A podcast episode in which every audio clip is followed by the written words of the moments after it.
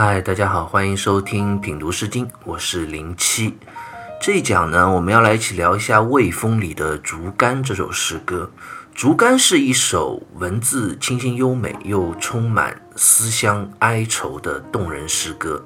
它书写了诗歌作者对于自己远离的祖国故乡，也就是魏国的深切思念之情。我们如果先粗略地通读这首诗歌的话，就会发现一个特别的地方，那就是这首诗歌的每一段都有讲到淇水这条河。我们之前在其他魏国的诗歌里啊，也多次读到过淇这条河流。淇水是古时候黄河的支流，是经流魏国的一条重要的河流，可以说是魏国的母亲河。而《竹竿》这首诗歌呢，就是一首围绕淇水而展开的乡愁之歌。我们先来看诗歌的第一段：“涕涕竹竿以钓于淇，岂不尔思远莫致之。”“涕涕竹竿以钓于淇。”涕涕两个字啊，毛诗里就讲是长而沙也，沙就是纤细的意思。这里就是指竹竿又长又细的样子。那竹竿用来干嘛呢？以钓于淇，就是在淇水中用来垂钓。朱熹在《世纪传》里就讲：竹谓物也，淇谓地也。言思以竹竿钓于淇水，而远不可至也。意思就讲。竹子做的竹竿是魏国的产物，淇水也是魏国的河水。诗歌作者这里讲在淇水中用竹竿垂钓，其实是在回忆往昔，回忆曾经在魏国的岁月，但是现在却远离家乡，不能回去。所以诗歌第一段的最后一句就讲到：“岂不尔思？”我怎么能不思念、怀念这过去的一切呢？这个“尔”指的就是曾经在淇水河畔悠闲垂钓、无忧无虑的日子。但是这样的日子现在看来却是那么的遥不可及了。为什么呢？远莫致之，因为我现在离家乡太远了，我回不去啊。那诗歌的作者为什么会离开家乡魏国这么远呢？为什么又回不去呢？诗歌的第二段就娓娓道来，告诉了我们读者真正的原因所在。泉源在左，淇水在右，女子有行，远兄弟父母。泉源在左，淇水在右，这是一个方位上的描写。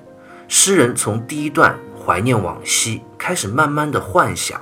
好像又身临其境，重新回到了魏国，亲近着故乡的山水自然。左边有着涓涓涌动的源泉，右边则是川流不息的淇水。清代的陈焕在《毛诗传书》里就解释：水以北为左，南为右，泉源在朝歌北，故曰在左；其水则曲转于朝歌之南，故曰在右。意思是讲，古人将在北面的水称为左边，将在南面的水称为是右边。我想，可能因为水都是东流入海嘛，所以面对东面的话，的确左边正好就是北面，右边正好是南面这样一种关系。魏国的首都呢，正好在朝歌，这里的源泉指的到底是什么泉？我们现在已经不得而知了。《水经·淇水注》里就讲。朝歌的西北面有两个泉水的源头，所以泉源应该就是在朝歌的北面，称为左；而淇水呢，蜿蜒曲折流转，它的下游在朝歌的西南面，所以称为右。那诗人在这里讲到故乡的泉水和淇水，究竟它的意义是何在呢？当然不单单是在回忆故乡山河的位置排列。其实还有另一层的深意，《毛氏正解》里就讲：小水有流入大水之道，细小的泉水源头虽然在朝歌的左面，而淇水的下游虽然在朝歌的右面，但是终究是要汇流在一起的呀。而我呢，我远离了故乡，却再也回不去了。我还不如这故乡的涓涓泉涌。这是多么令人伤感的现实啊！女子有行，远兄弟父母。这一句诗人就道出了他远离家乡的原因所在。女子有形一句，我们在之前的诗歌里就已经看到过很多次了，讲的就是女生出嫁之意。原来诗歌的作者啊，是因为要远嫁他乡，所以无法回到自己的祖国。而且从这一句，我们也可以知道，这不是一位身份一般的女子，因为我们寻常小老百姓家的姑娘，其实不会嫁到很远的。会嫁到异国他乡的，一般都是贵族的子女，因为有很多所谓的政治上的婚姻之约。而且我们之前也讲到过，贵族的妇女啊，如果远嫁他国，是很少有机会可以再回娘家的。父母如果健在的话，还可以偶尔归宁父母；但如果父母也离世了，那就再也没有机会再回到自己的故乡了。诗歌的作者思乡心切，在幻想回忆中。又重回故乡，首先想到的就是离开故乡的那一刻，远离亲人、兄弟、父母，出嫁告别之时的场面历历在目。我们接着看诗歌的第三段：淇水在右，泉源在左，巧笑之撮，佩玉之挪。淇水在右。泉源在左这一句和上一段其实重复的，只不过交替了一下前后句的顺序，这里就不做再多的解释。其实是诗人还漫步在回忆往昔的漩涡中，置身故地重游。所以上一段讲到的是出嫁之时与父母兄弟亲人分别的场景，那现在呢，他回忆继续往前推叠。作者又想到了自己曾经在魏国的家中悠然自得的生活场景，巧笑之撮，佩玉之挪。撮这个字在《说文解字》里是玉色鲜白之意，这里呢就是引申指笑起来露出牙齿，洁白如玉的样子。在家里的生活当然是怡然自得。心情愉悦，自然也不在话下。所以一想到故乡啊，作者心里的画面都是自己曾经欢笑欢乐的时光。佩玉之挪，挪这个字在《说文解字》里解释为行有节也，就是指人走路步行的时候啊，步履舒缓，不紧不慢，优雅而且又有节奏的样子。那走路的时候为什么会如此有节奏感呢？最重要的原因当然是因为诗人在自己的家中，心情快乐，在身心最舒适的地方，所以行为举止啊也都会自然而然怡然自得。走路的脚步一旦有了节奏感，那身体的姿态啊也有了韵律感，对于女生来说啊就会显得更加的轻盈婀娜。其次是因为女生身上还带着佩玉这样东西。带着佩玉也会从一定程度上限制人走路的步伐，因为在走路的时候啊，玉和玉之间会随着你走路的步伐大小而碰撞。举止的动作一定要温柔又有节奏和律动啊，才能够使玉佩之间轻柔的碰撞，叮当作响，动听悦耳。这一句短短八个字啊，却能够从快乐的神情、婀娜的体态。悦耳的听觉这三个方面，向我们读者呈现了一位在家中从容喜悦又雍容婀娜的贵族妇女的形象。我们可以想象，这样一位贵族的妇女啊，她原来在自己家中的生活一定是非常的富足、舒适、无忧无虑的。所以方玉润在《诗经原始》里就评价这一段说：“三章仙骨珊珊，风韵欲绝。”意思是讲诗歌的。第三章，也就是第三段，文字写的实在太细腻优雅，完完全全的就描绘出了一位在家中逍遥自在的贵族女子。一方面，她充满了仙气，如出水芙蓉一般；另一方面呢，又极其富有女性风韵的这样一种迷人的姿态。而这段美好的故乡时光，当然也是如今远嫁他乡的作者所深深怀念的。因为现在嫁为人妇之后啊，而且还是政治婚姻，当然感情基础也不会太有的，所以寄人篱下，身在异乡为异客啊，生活各个方面都不会像以往在自己魏国的家中那样悠然自得了。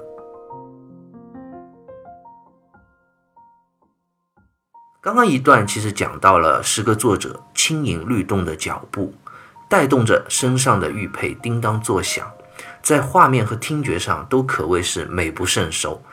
那这里就不得不稍微提一下中国古代的玉佩文化。玉这个字啊，《说文解字》里就是石之美，意思是讲玉本身其实是石头，是美丽的石头。我想在这个世界上有那么多古老的文明。应该没有一个文明会像中国人那样喜欢把玩石头，将玉石这种石之精华看得如此重要了。在商周的时期啊，贵族其实都已经有了把玩玉石，并且用玉石来装饰自己的风气。我们在之前的诗歌里啊，也读到很多，比如用玉石做的冲耳、皮帽缝合处的美玉，这样等等。中国自古啊就有君子无故。玉不去身的这样一种说法，意思就是君子无论在什么时候啊，身上都是要配一块玉的。孔子也讲：“夫昔者君子啊，以德比玉焉。”那为什么君子身上要配一块玉呢？因为过去的人都认为君子的德性啊，就如同玉一样。那玉有哪些君子应该具备的德性呢？许正在《说文解字》里就讲了，玉有五德，也就是五种德性。食之美者有五德，论则以温，人之方也；协理自外，可以知中，义之方也；其身舒扬，传以远闻，智之方也；不饶而折，勇之方也；锐廉而不止，节之方也。意思是讲玉石啊，它有五种高贵的美德，分别是仁、义、智、勇、节这五德。与之相匹配的是玉石的五种特征啊。首先是玉石，它不像金属那样冰冷生硬，而是温润光泽，这就是仁。其次，玉石呢，它通透，纹理啊表里一致，你从外面就能看到它内在的纹理是什么样的，这就是义。再者，玉石敲击的声音啊清脆悦耳，好听又能够传得很远，这就是智。而且呢。玉石它质地坚韧，不容易损坏，这就是勇。最后，玉石如果碎了之后啊，它的断口处虽然尖锐，但是却又很平滑，不会去伤到别人，说明它洁身自好，这就是所谓的洁。这五点品质啊，也正是一个人，尤其是一位君子所应该具备的。所以，我们由此也能够理解为什么中国古人如此青睐玉石这样东西了。在中国的古时候啊，除了贵族的君子啊，他们是一定要佩戴玉石之外啊，贵族的女子啊，也有随身佩玉的这样一种礼仪的制度，比如玉环啊，或者玉珠串啊，这样等等。诗歌里的这位贵族的妇女，她在家中。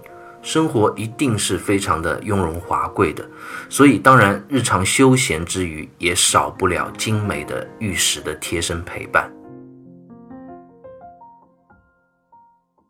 接下来看诗歌的最后一段，这一段作者又将我们读者拉回了无奈的现实之中。淇水悠悠，贵极松舟，驾言出游，以写我忧。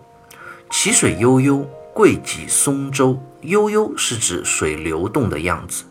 其水啊，悠悠的流动，不曾停歇。贵极松舟呢，指的就是用桂木做的船桨，用松木做的小舟。这一句写的实在是太妙。诗人啊，在文学上非常巧妙的，还是利用了奇水作为诗歌从往昔的虚幻回忆转换到无奈现实的这样一个线索。这里的淇水是指两处的淇水。王先谦在《十三家一集书》里就讲：“古之小国数十百里，虽云一国，不离淇水流域。前三章谓之淇水，末章则一国之淇水也。”一是讲周代春秋的时候啊，各个诸侯国其实都不大的，也不过数十百里地。虽然说都是异国他乡。那也不外乎都在淇水流域的周围，所以诗歌的前三段，诗人讲的是自己的故乡魏国的淇水，而最后这一段呢，则转换到了诗人所在异国他乡的淇水。遥望故乡，同一条熟悉的河流啊，勾起了作者无限的思乡之情。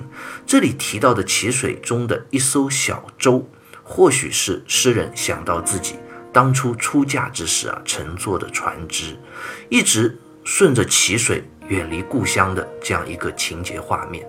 从这一点来说啊，末段的这个淇水指的是故乡魏国的淇水。李白有一句诗歌就写道：“人怜故乡水，万里送行舟。”讲的正是这样一番情景。淇水就是故乡水啊！